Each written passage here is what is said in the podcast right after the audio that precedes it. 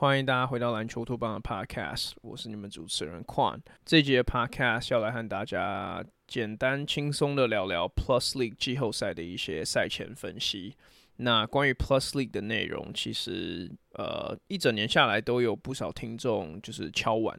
那尤其最近季后赛开打了，尤其甚至是之前在第四名呃这个最后一名季后赛席次出现前，就有很多人说想要听一些相关的分析还有预测。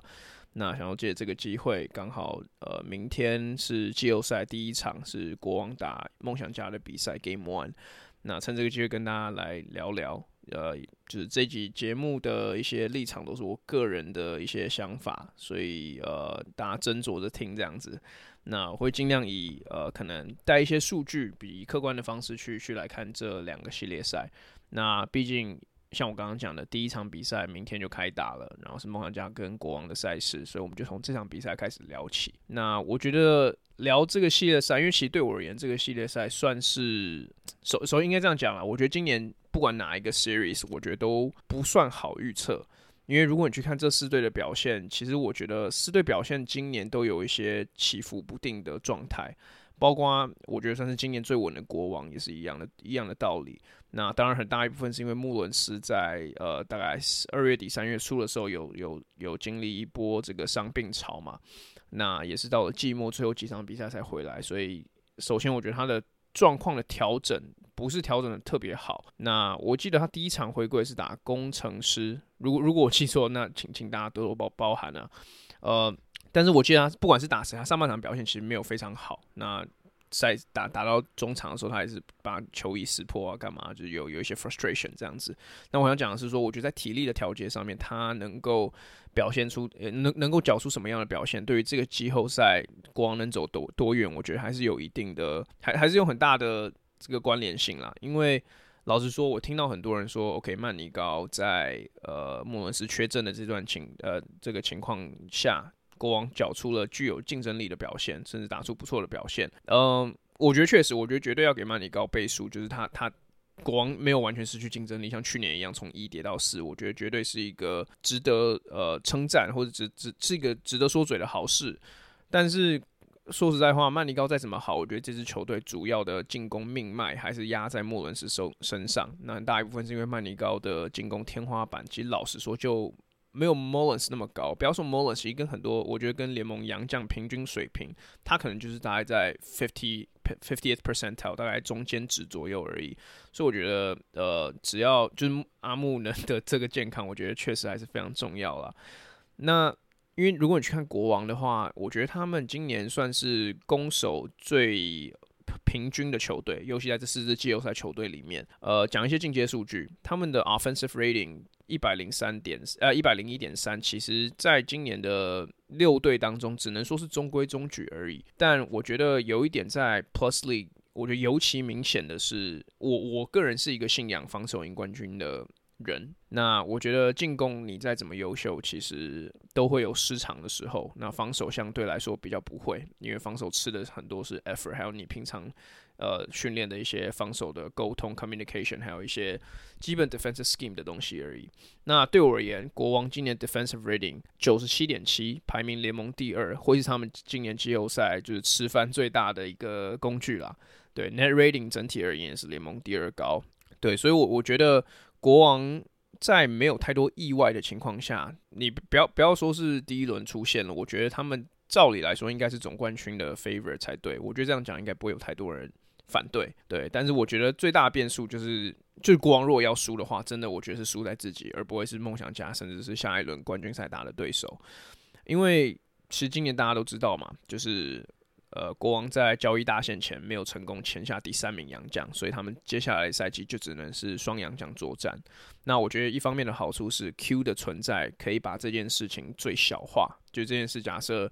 呃，你知道，就是让让穆伦斯还有曼尼高这两个洋将可以有更多的喘息空间，但是同时的，像我刚刚讲，穆伦斯今年有很多伤病的问题。如果在季后赛，呃，他伤病出状况，甚至是穆伦斯如果在季后赛，因为他已经八次急速犯规了嘛，那万一他如果快速的继续累积下去，其实是会持续禁赛的。所以万一他有情绪，呃，他有禁赛的状况，那对于洋将，对于国王的进攻深度还有天花板，其实都会都会有点吃不消。所以我觉得这这一点要 monitor 一下。那另外一个就是 Manigault，Manigault 其实今年他的使用率其实超级高，嗯，他他上场时场次多之外，尤其以洋将来讲，场次多之外，他上场时间也多，所以。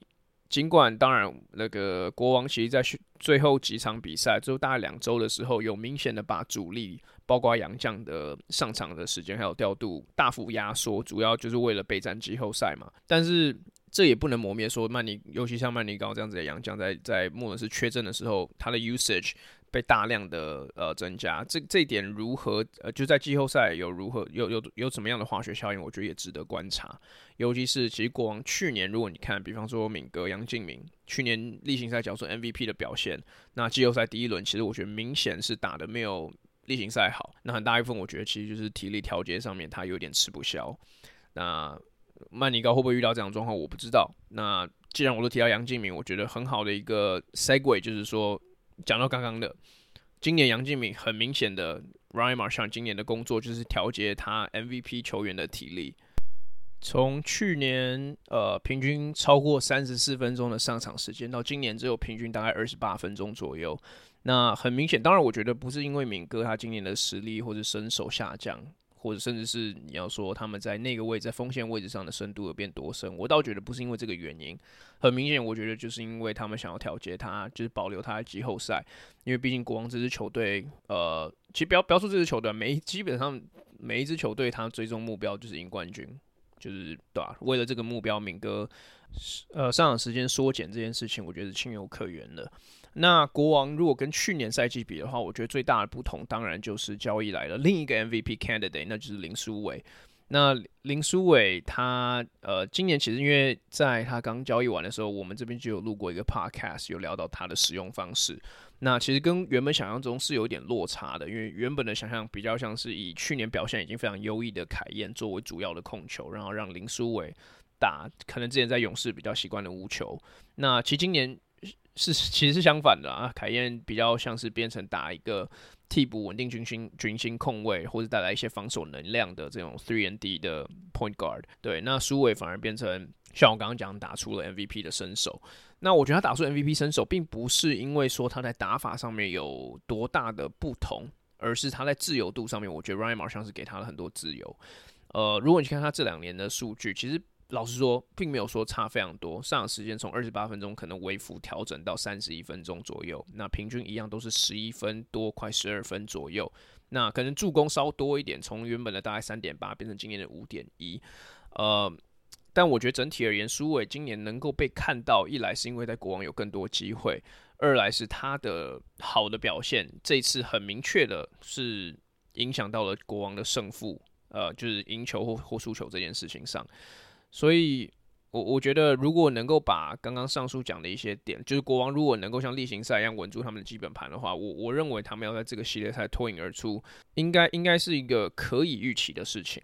那如果讲到另外一边的梦想家的话，梦想家今年的变动相对的就蛮多的。如果我们先回顾一下他们的例行赛的表现的话，当然我觉得最大的这个 change 最大的改变是从原本的像是说 Malcolm Miller 或者是 Sir Dominic Pointer 这些一开始在的洋将陆陆续续在季中被换掉之外，另外一个最大的改变当然就是 Kyle Julius 的这个离队，然后换上首次呃只当总教练的这个赖柏林教练。那 Cal Julius，我觉得这这个人事异动，就是教练的人事异动，我觉得跟其他教练的呃其他球队的教练人事异动不一样的地方在于，Julius 已经是基本上这支球队的 culture。他是我们常常 NBA 开玩笑说 heat culture heat culture 嘛，那我认为之前梦想家铁血的 culture 铁血的文化就是由 Kyle Julius 打造起来的，所以换成赖柏林的时候，当然我不是说这个 culture 就会马上瓦解，但是这个领头羊不一样，说实在话，我觉得一定是需要一阵磨合期。那我觉得梦想家在季中的时候也有遇到这个情况。那也是好不容易打到了第呃，就是打第一百一十九场例行赛第一百一十九场，就是跟钢铁人这个生死战，才最后才最后夺下了季后赛的最后一个门票。我觉得看得出来，今年梦想家并没有走得像去年一样的顺遂。那梦想家今年这个系列赛关键会是什么？那对我而言，关键就会在找到进攻破口这件事情。那我觉得梦想家找到进攻破口这件事情有一些不同的来源。呃，我先说为什么我我我认为是要找到进攻破口。我我觉得最大的差别是在，如果你去看梦想家今年赢球的比赛，他们平均一场可以得九十九点八分。那在输球的时候，只能得平均，呃，只能平均得八十五分而已。那呃，我我觉得这个这个，我觉得这个是一个数据倍数嘛。那另外一个，其实我觉得就是在看比赛的时候，你可以明显看到说，梦想家在外，尤其在外线火力不强的时候，要外线火力起不来的时候，他们就赢不了球。他们输球的时候，平均只有二十六点九 percent 的三分命中率。那呃，我我觉得这这个很明确就是。要梦想家目前最大的课题啦，我觉得跟他们阵容上面的一些人员配置也有关系。因为你要说他们现在球队上具有呃进攻，应该说自己找到进攻的球员并不多。那讲到进攻，要回到进进攻破口这件事情，我觉得阿吉就会是一个相对重要的角色。因为如果你去看阿吉今年对上国王的表现的话，其实整体而言表现是优于他。他整季整个赛季的平均的，他平均大概十五分，十五点二分，然后三点六助攻，那命中率其实也三分命中率尤其是有不错的三十四 percent。呃，那我觉得有一个比较 有趣的点在于说，阿吉今年在打国王的时候，他在客场就是在国王主场的时候打的表现，其实是优于他在自自家主场的表现的。他的平均会从十分，就是在呃主场的时候从十分跳到十八分，三分命中率也是从十三 percent 跳到四十六 percent。那我觉得这一点对我而言所显现的就是他，就因为其实如果你去看阿吉整个赛季下来的客场主场的表现，他在主场的表现是远低于客场的。整季下来从十一点八分，然后到客场变十五点十五点六分，呃，然后三分命中率也一样，从三十四分平均三三呃三十四 percent 跃升到四十三点五九 percent。呃，对我而言，像我刚刚讲，我觉得这个就是证明了阿吉是一个大赛型球员。他是可以让你在客场，可能在一个艰艰难的比赛，值得信任的球员。我觉得一个最好的例子就是在呃这个天王山之战例行赛打钢铁人那一场，最后读秒阶段的时候，他投进了一颗关键三分，等于是把比赛杀死杀死了。嗯，对，所以我觉得阿吉如何在。可是像我刚刚讲，他在他在主场的表现跟客场的表现，尤其在对上国王的时候是相对的起伏比较大。那阿杰要如何找到他进攻的稳定性的话，我觉得是一个很大的课题。那国王如果梦想家想要爆冷门，呃，上演以小博大的这个剧情的话，那我觉得阿吉是一个在尤其在进攻端不可或缺的角色。但同时，我当然了解说阿吉的因为身材的关系，他绝对是有他防守端的劣势存在。所以梦想家如何去去去找到这个平衡点，我觉得会是相当有趣的一件事情啦。那如果再度回到进攻破口这件事情，我觉得另外一个相当有趣的球员，那就是麦卡洛。首先，麦卡洛他本来就是以进攻见长的球呃的的球员。那老实说，他们在天王山之战上麦卡洛这件事情，其实我本来也是蛮惊讶的，因为我我我原先的预测是他们应该会上双塔，尤其卡拉曼大家都说他是福星嘛，赢球的一个小小的保证。就算数据不好看，梦想家打出来的比赛，也许呃流畅度是相对高的这样子。那在打钢铁人这场比赛。呃，因为他他其实这个赛季还没有打过钢铁人，等于是那天是第一次，所以我对于这件事情是蛮蛮蛮蛮惊讶的啦。对，那但是我我认为，我觉得麦卡洛会是一个相当有趣的 X 因子，因为如果要讲要说进攻破口的话，他应该是他们队上进攻天花板绝对是最高的球员，但是他的他的缺点也非常明显。那就是他很粘球。梦想家在有他在的时候，他们的进攻表现相对的非常的单调。本季麦卡洛对上国王又打过两次，但老实说，我觉得参考价值并不高。首先，因为他打的第一场比赛就是他回归，等于是去年呃伤愈复出回归第一场比赛就是打国王，那样比他得了十六分、十三篮板、三分命三分八投零中。那另外一场比赛是在自家主场，那他得了二十三分、二十三篮板。那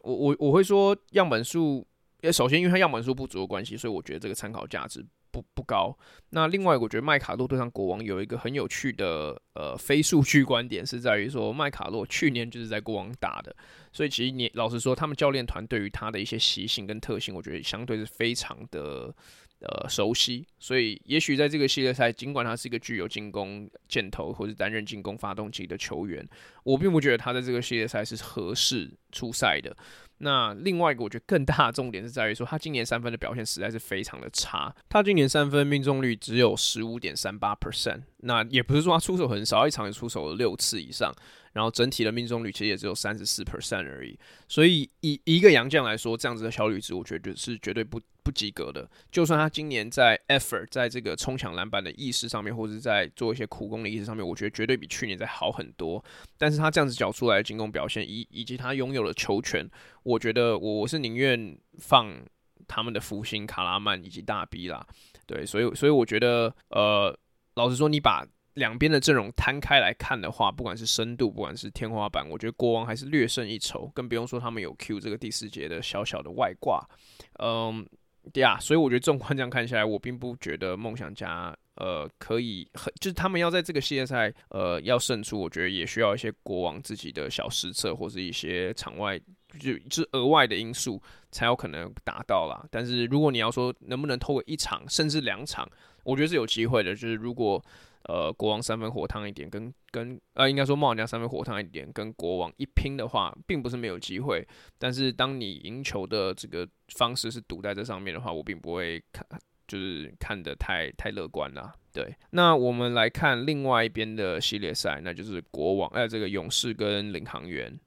勇士今年的特色其实跟过往前面两年一模一样，就是他们是全联盟进攻最好的球队。他们今年的 offensive rating 一百零四点九是联盟第一，但是很有趣的是，他们是他们的 defensive rating 只有九十九，呃，是九十九点九，其实只有联盟倒数，只有联盟第四而已。就是其实他们今年防守整体而言算是有一点小小下降的，呃，那但是你你纵观来看的话，他们的 net rating plus five 其实是联盟最高的。对，所以如果你要说联盟最平均、实力整最整齐的球队，呃，你也可以不是国王就是勇士啊。老实说就是这样讲。对，但是就在就算是这样的情况，我觉得他们今年还是有一些，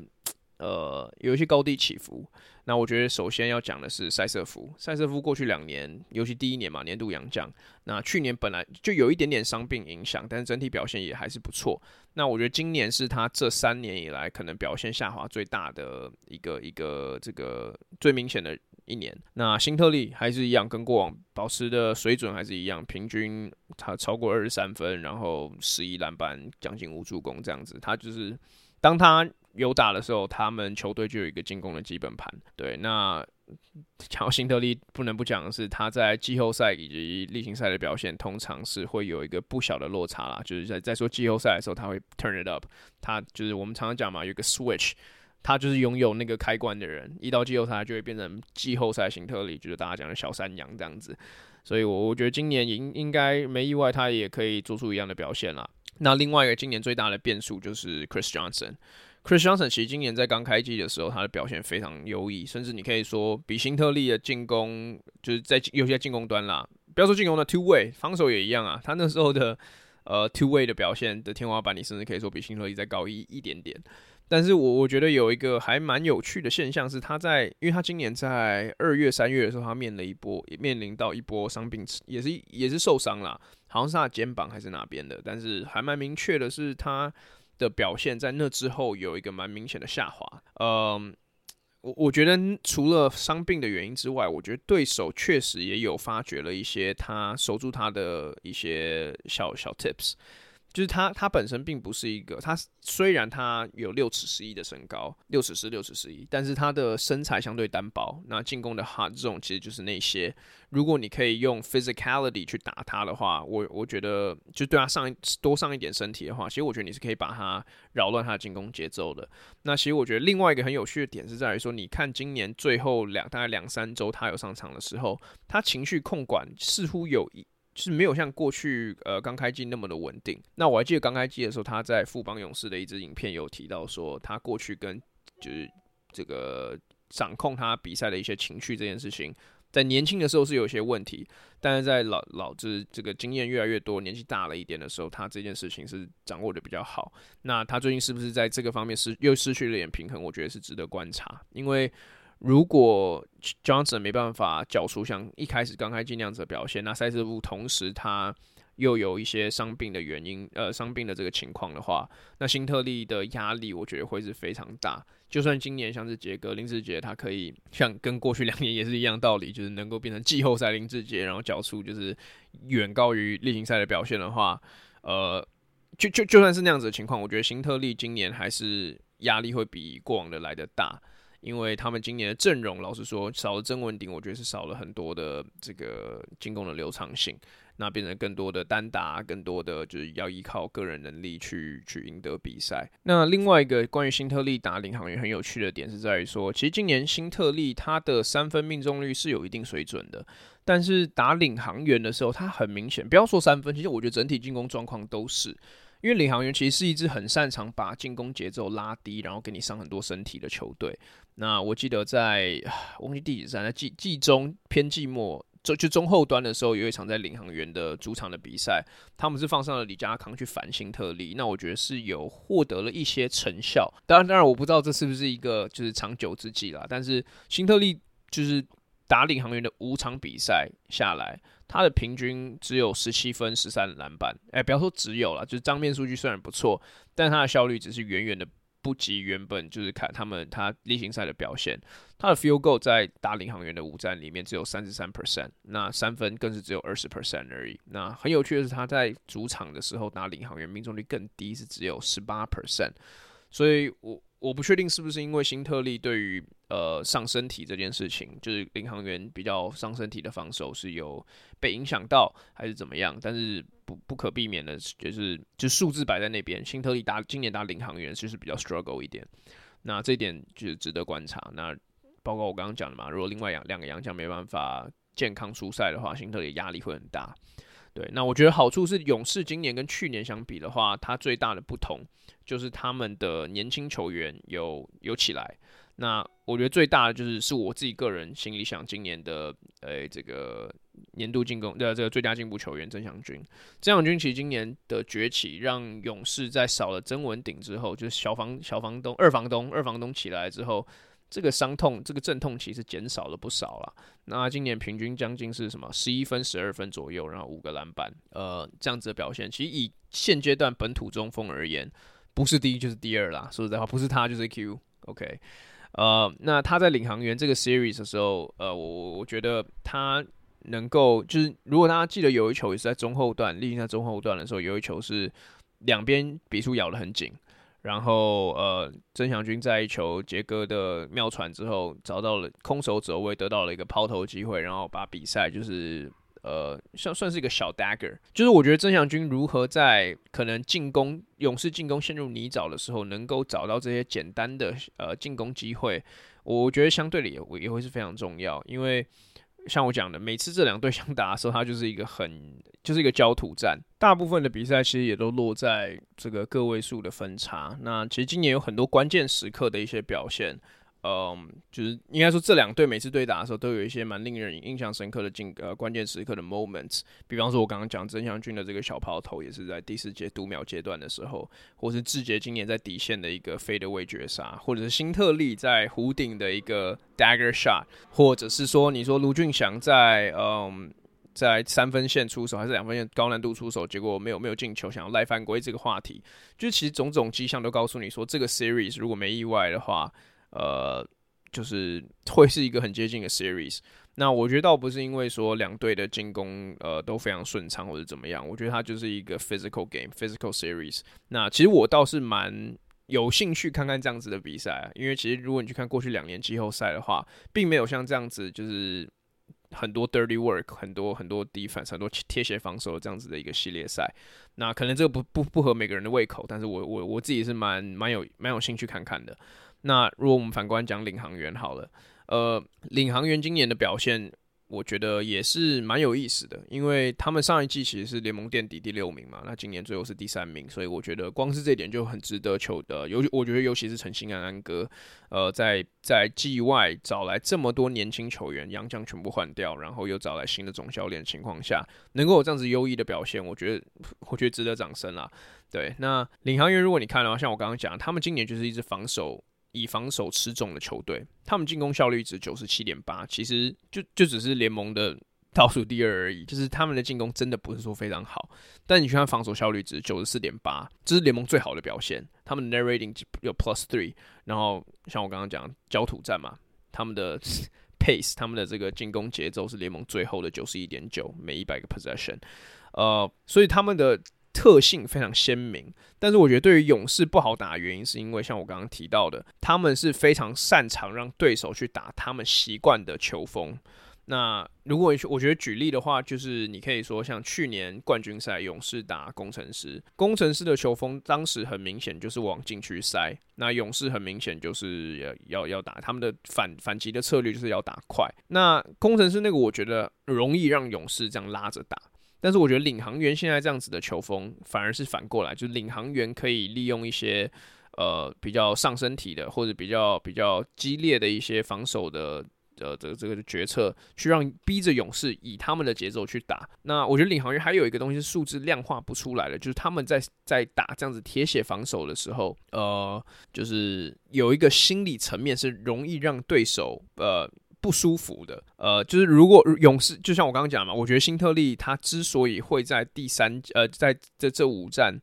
呃，进攻的效率值这么低，并不是因为说他的三分空档没有出来，或者是真的像比方李家康防守真的让他这么的不舒服，而是整体他每一个 possession 都要花这么多力气去完成进攻的时候，他的命中率不管是心理因素或是身体这个调节上的因素，自然而然就会下降。所以我觉得领航员的优势会是在于这边，但是他们的劣势我觉得也很明显，就是他们的进攻的表现，他们进攻表现。尤其在下半季真的是非常差。那上半季我觉得这个问题有一点被掩盖掉，是因为卢俊祥他的表现好，对不对？卢俊祥上半季呃就是进攻手感也好啊，也有一些第四节令人就是印象深刻的一些时刻。但是他下半季的表现，尤其在三分。三分线的表现整体而言并不是非常的优秀啦。他今年平均最后整体下来，平均虽然有超过十四分的表现，但是他的整体命中率 f i e l g o 只有三十三点八 percent 而已。那最大的一个差距是在于说他三分只有二十七点八 percent。所以整体而言，我觉得虽然数据好看，但是效率来讲绝对是不及格。因为如果你得你要得十三点三一分，但是你要出手十三点五六次才能得到十三点三一分的话，那我觉得是非常差劲的啦。因为 你的你的出手数比你的得分还多，这个这个绝对是不好看啦。那另外一个，我觉得卢俊翔今年很诟病的东西，呃，就是他在处理球这件事情上面，他的助攻今年平均有二点五六次，那失误。有二点六四次，所以一样，他失误比助攻还要多。所以我老实说，我说难听一点，卢俊祥今年在下半季的表现，他在场上就是一个负资产。呃，他在上半季之所以会有这么好的表现，我在过去的 podcast 上面也有提过，就是说，就是因为他们打工程师打了七次。那我不是说工程师就是一支不堪一击的球队，但是领航员在打工程师上面确实就是比较得心应手。所以我觉得比较大的原因是因为那样。那如果我们把他拉回到放到勇士，卢卢俊翔今天打勇士的情况的话，其实老实说，跟他整个赛季表现是差不多的意思。平均虽然有十二分左右，但他命中率是刚好只有三成。那三分命中率更惨，只有二十一点八 percent。所以卢俊翔，我觉得如果他不能找到，没办法找到他的进攻的节奏或者进攻的准心的话，我觉得他们打这个领航员打这个 series 会非常的难打。那我刚刚最一开始虽然有提到说，我觉得防守是靠冠军赢下来的，但是那那个意思并不是说就是你不用有进，你你不需要进攻了，因为领航员，我觉得这支球队目前建造这个的这个方针有一个很大的漏洞，就在于说他们其实跟梦想家我觉得很像，只是领航员的问题又更大，虽然防守更强一点，就是他们的他们的进攻比梦想家更没有主轴，呃，桑尼。Washburn，甚至是 Jeff Ayers 这三个洋将，虽然都是我觉得是质量很好的洋将，但他们都并不是那种像麦卡洛那种雏形，那种一球在手、乐趣无穷的洋将。比方说 Ayers，虽然他的三分命中率有超过四成，但是你真的相信 Ayers 可以在呃低位单打或者在任何的情况当做你的进攻发动机吗？我觉得最接近已经是桑尼，但桑尼的进攻天花板，老实说也不是说这么的稳定。呃，所以，所以对我而言啦，这个领航员刚开季可以打这么好，就是因为他们的进攻的引擎卢峻翔有不错的开开局，但是后面开始有一点点被被看破手脚这件事情，我我是会有点担心啊。对，所以除除非我觉得我虽然这样讲很无聊，但是除非勇士也是有点自乱阵脚，不然我觉得领航员在这个 series 要要要脱颖而出也是有一定难度。而且还有还有另外一个我觉得很有趣的观点，就是领航员不要说这一季啊，他们 这三季在和平篮球馆打勇士的时候，呃，都是胜多败少，啊不，叫做败多胜少。那他们历史第一次在和平篮球馆也是在今年才才终于拿到，就一次而已。所以我觉得，不管你是看，如果你是迷信看，或者你是看数据，或者你是看就是两队阵容摆出来的话，领航员我觉得要赢难。但是我觉得至少他们在这个 effort 或者在防守上面是不会亏待，就不不不会不会不会 cheat 的。他们他们一定是给一百 percent effort。呃，那接下来就是看就是会不会如如如预期的如预期的发生。那当然也有可能另外一面是勇士今年例行赛的表现都完全不值得参考。呃，因为你知道他们就是勇养生勇士，就是在季后赛又要开始杀生这样子。对对，那我我觉得不是不可能发生的。虽然勇这个徐总今年不是一直讲说他们没有没有没有资格养生还是干嘛的，我我觉得这个也是有一一点点听听就好，因为我觉得徐总他最强当教练最强的这个 attribute 这个能力就是在于说他很能拿捏一个球队在一个赛季的时间轴，什么时候应该做什么事情。刚开季的时候还是认真打，甚至志杰有一段时间他要先发，文成也要先发，中线也是先发。呃，那时候就是他们在累积胜场数的时候，那累积到一段时间的时候，他们就开始练兵，也也不要说练兵啊，开始放年轻球员。但是这个意思并不是说他们像他们就是直接把年轻球员全部摆上阵。因为其实他们就算在赢球，我我记得很印象很深刻啊。刚开季没有多久，他们工跟工程师打二 OT 那场比赛，其实后面两个 OT 他们都勇士都没有放什么主力球员，他放很多什么简廷照，简廷照也是那那场比赛打到二 OT 的一个关键球员，就是他投进了这个压哨球绝杀，就是把比赛带到第二次延长赛。所以所以我觉得。有呃，徐总很知道在什么时候要可能 sprinkle 要撒进一些年轻球员上的时间，让他们在季后赛可能最后一个月，呃，例行赛最后一个月的时候，他们可以放心的把 OK，我放简廷照，放陈范柏彦，放周桂宇，放曾祥钧这样年轻一批阵容直接摆上阵，那他们也不会太吃亏，因为这些年轻球员在呃整个赛季前半段的时候都已经有一些养成的机会了。所以，呃，我觉得到季后赛就是勇士开始验收这些成果的时候啦。那我自己是看好勇士可以赢这个系列赛，甚至我觉得你要说他们在能够三连霸，我觉得也都不是梦。那对我而言，其实听完这个 podcast，大家应该都可以很明确听出来，对我而言，可是也我觉得应该也是对很多人而言啦。今年的冠军赛很有可能是一个双北大战的局面，对，那是不是真的这样发生？我们就拭目以待。球是圆的，所以这个也是篮球好看的地方嘛。如果最后是一个梦想家的领航员的总决赛的话，其实我觉得也会是非常有趣的，等于是今年季呃第一年季后赛第一轮的 rematch 嘛。对，那我们就再看看。那这期 podcast 我们就录到这边告一个段落，谢谢大家收听，我们下次见。